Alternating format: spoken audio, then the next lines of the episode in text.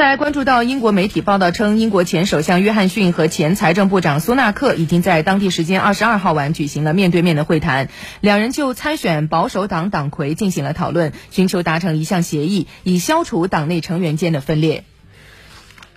按照英国保守党一九二二委员会公布的党魁选举程序，候选人提名将会在英国时间十月二十四号下午两点截止。若只有一人达到提名门槛的话，那么这名候选人就将成为保守党新党魁和英国新首相；否则，将会在同天傍晚的六点举行第一轮投票。如果需要的话，还会在当天晚上的九点举行第二轮投票。